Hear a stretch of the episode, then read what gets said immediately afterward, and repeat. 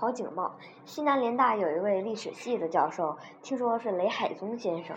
他开的一门课，因为讲授多年，已经背得很熟，上课前无需准备。下课了，讲到哪里算哪里，他自己也不记得了。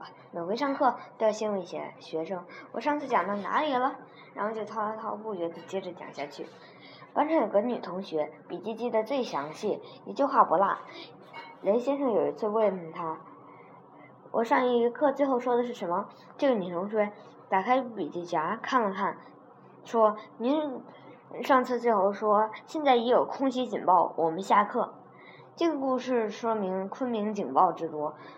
我刚到昆明的同一年，一九三九、一九四零年，嗯，三天两头都有警报，有时每天都有，有甚至一天有两次。昆明那时几乎说不上有空房一样，一本飞机想什么时候来就什么时候来。有时竟在头一天广播，明天将有二十七架飞机来昆昆明轰炸。日本的空军指挥部还真言而有信，说来就来。一有警报，别无他法，大家就往郊外跑，叫做跑警报。跑和警报连在一起，构成一个语词。细想一下，是有些奇特的，因为所跑的并不是警报，这不像跑马、跑生意那样通顺。但是大家都这么叫了，谁都懂而且觉得很合适。也有叫逃警报或躲警报的，都不如跑警报准确。躲太焦急，而逃又太狼狈。我有这个“跑”字，与从紧张中透出从容，最有风度，也最能表达丰富生动的内容。有一个姓马的同学最善于跑警报。他早起看天，只要是万里无云，不管有无警报，他就背了一壶水，带点吃的。夹着一卷温飞卿或李商隐的诗向郊外走去，直到太阳偏西，估计日本飞机不会来了，才慢慢的回来。这样的人不多。警报有三种，如果在四十多年前向人们介绍警报有几种，会被认为有神经病，这是谁都知道的。而对今天的青年，却是一项新的课程，曰预警警报。联大有一个姓侯的同学，原系。航校学生因为反应迟钝被淘汰下来，读了联大哲学心理系。此人对航空旧情不忘，曾用黄色的标语纸贴入巨幅广告，举行学术报告，提阅“防空知识”。他不知道为什么对警报特别敏感。他正在听课，忽然跑了出去，站在新校舍的南北通道上，扯起嗓子大声喊叫：“现在有预警警报！”五华山挂了三个红红球，可不，抬头往南一看，五华山果然挂起了三个很大的红球。五华山是昆明的制高点，红球挂出，全市节点。我们一直很奇怪，还教室里正在听讲，怎么会感觉到五华山挂了红球呢？教室的门窗并不都正对五华山，有预预警警报，室里人就开始向郊外移动，住在。嗯，翠湖塔北的多半出北门或大西门，出大西门的自由路。大西门外越过联大新校门前的公路，有一条由南向北用浑圆的石块铺成、宽可六五径六尺的小路。这条路据说是古驿道，一直可以通到田西。路在山沟里，平常走的人不多，常见的拖着盐巴碗。糖或其他货物在马帮走过，赶马的马锅头侧身坐在木马上，从齿缝里嘶嘶地吹出口哨。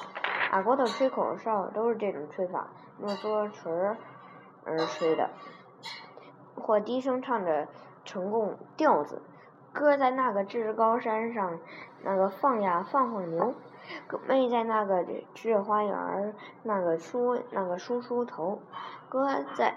那个至高山，那个招招呀招招手，妹那个在志花园点那个点点头，这些走长道的马锅头有他们特殊装束，他们的短褂外都套了一件白色的羊皮背心，脑后挂着七步凉帽，脚下是一双厚牛皮底的草鞋状凉鞋。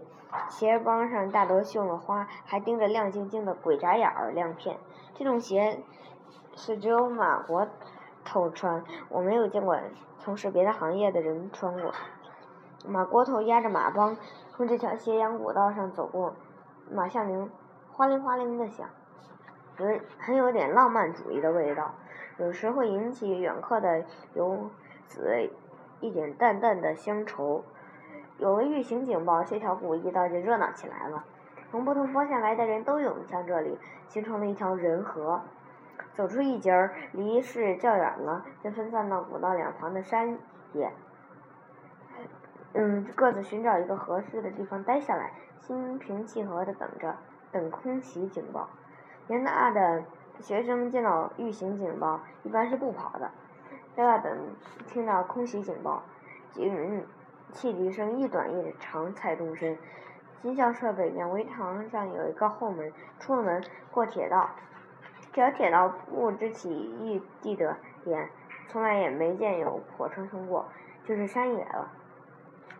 要走完全来得及，所以雷先生他们说现在也有空袭警报，只有预警警报。人大师生一般都是照常上课的，跑警报大都没有准地点，漫山遍野，但人也有习惯性，跑惯了哪里愿意上哪里，大多是找一个坟头，这样可以靠靠。昆明的坟多有碑，碑上除了刻下坟主的名讳。还刻出什么山什么像，并开出坟的四志，这风俗我在北别处还未见过。嗯，当然，这大概也是一种古风。说是漫山遍野，但也有几个比较集中的点。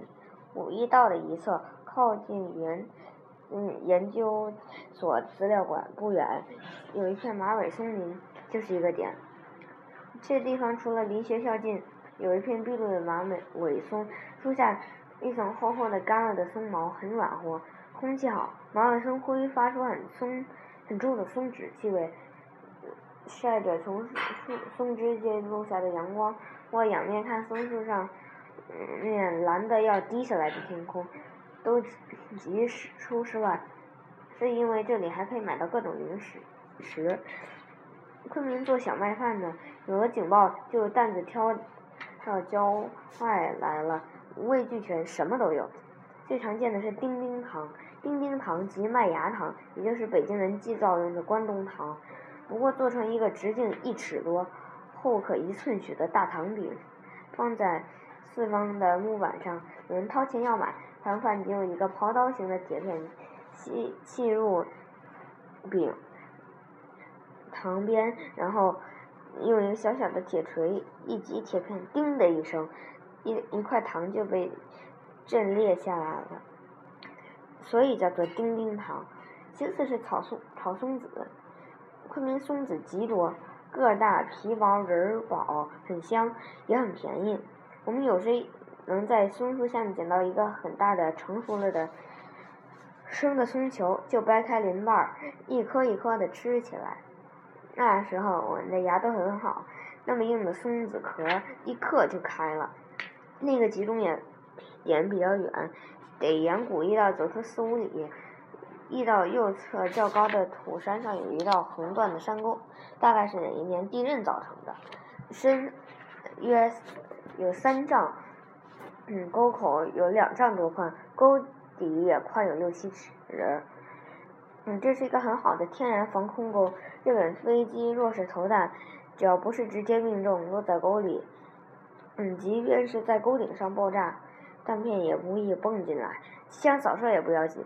沟的两壁是死角，这道沟可容数百人。有人常到这里，就利用闲空，在沟壁上修了一些私人专用的防空洞，大小不一，等形式不一。这些防空洞不仅表面光洁。还有的还用碎石子或碎瓷片嵌出图案，铸成对联。对联大都嗯有新意。我至今记得两幅，一幅是“人生几何，恋爱三角”，另一幅是“见机而作，入土为安”。嗯，对联的嵌拓者的闲情逸致是很叫人佩服的。前一幅也许是有感而发，后一幅却是计时。警报有三种，预先警报大概是表示日本飞机已经起飞，拉空袭警报大概是表示日本飞机进入云南省境了，但是进入云南省不一定到昆明来。等到汽笛拉了紧急警报，连续短音，这才是肯定是向昆明来的。空袭警报到紧急警报之间，有时要间隔很长时间，所以到了这里，人都不往下沟，沟里没有太阳，而且过早的向云岗石佛似的坐在洞里也很无聊，他都先在沟上看书、闲聊、打桥牌。很多人听到紧急警报还不动。因为紧急警报后，日本飞机还不不定准来，常常是折飞到别处去了，要直到见看见飞机的影子了，这才一咕噜起来下沟进洞。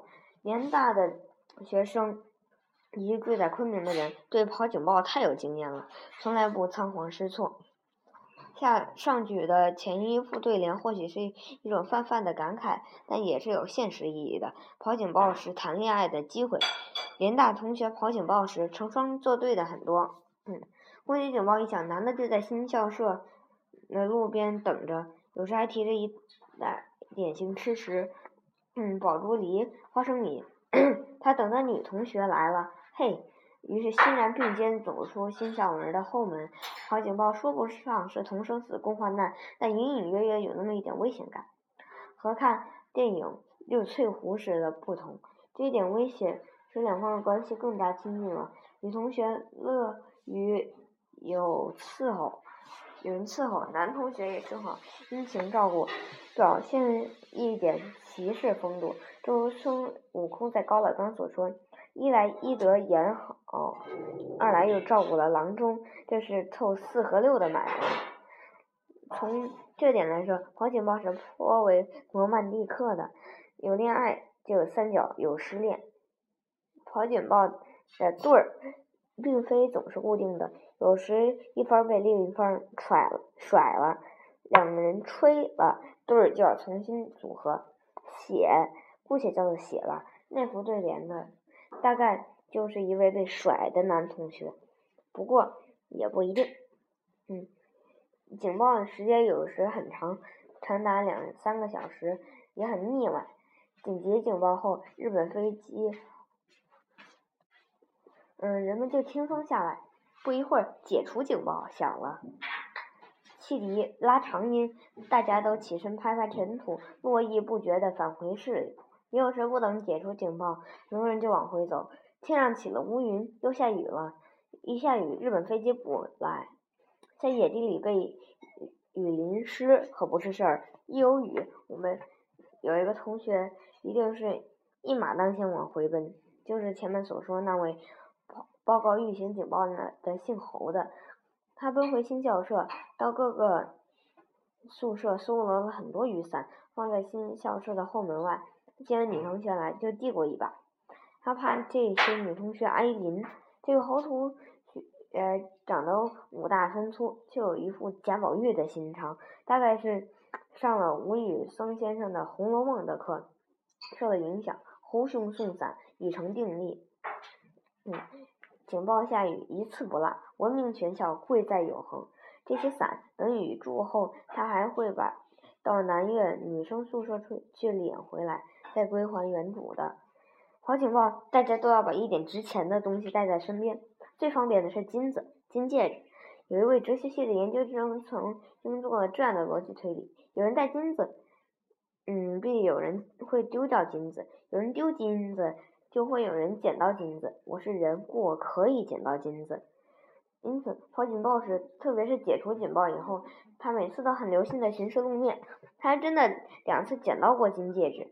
逻辑推理有此妙用，大概是教逻辑学的金岳霖先生所未料到的。联大师生跑警报时没什么可带，因为身无长物，一般大是带两本书或一次论文的草稿。有一位研究印度哲学的金先生，每次跑警报都要提了一只很小的手提箱，箱子里不是什么别的东西，是一个女朋友写给他的信。情书。他们这些情书视如性命，有时也会拿出一两封来给别人看。没有什么不能看的，因为没有卿卿我我的肉麻的话。也是一个聪明女人对生活的感受，文字很俏皮，像英国式的机智，这些嗯很漂亮的嗯语言，字也很秀气。这些信实在是可以拿来出版的。金金先生辛辛苦苦的保存了多年，现在大概也不知去向了，可惜。我见过这个女人的照片，人长得就像她写的那些信。嗯，联大的嗯同学也有不跑警报的，据我所知就有两人，一个是女同学，姓罗，一有警报她就洗头，别人都走了，锅炉房的热水没人用，她可以敞开来洗，要多少水就有多少水。另一位是一一位广东同学，姓郑，他爱吃莲子，有警报他就用一个大漱口缸。到锅炉火口上去煮莲子，警报解除了，他的莲子也烂了。有一次，日本飞机炸了联大、昆明北院、南院都落了炸弹。这位郑老兄听着炸弹乒乒乓乓在不远的地方爆炸，仍然在新校舍大图书馆旁的锅炉上神色不动地搅和着他的冰糖莲子。抗战期间，昆明有过多少警报？日本飞机来了多少次都无法统计，自然也死了一些人，毁了一些房屋。就我的记忆，在东门外有一次日本飞机机枪扫射，田里地里死的人较多。大西门外小树林里曾炸死了好几匹驮木柴的马。此外，似无较大伤亡。警报轰炸并没有使人产产生血肉横飞、一片焦土的印象。日本人派飞机来轰炸昆明，其实没什么实际的军事意义，用也不过是吓唬吓唬昆明人，施加威胁，使人产生恐惧。他们不知道中国人的心理是有很大弹性的，没那么容易被吓得魂不附体。我们这个民族长期以来生于忧患，已经很皮实了，对于任何猝然而来的灾难，都有一种如到互补的真髓即不在乎。这种不在乎的精神是永远征不服的。为了反应不在乎，做好警报。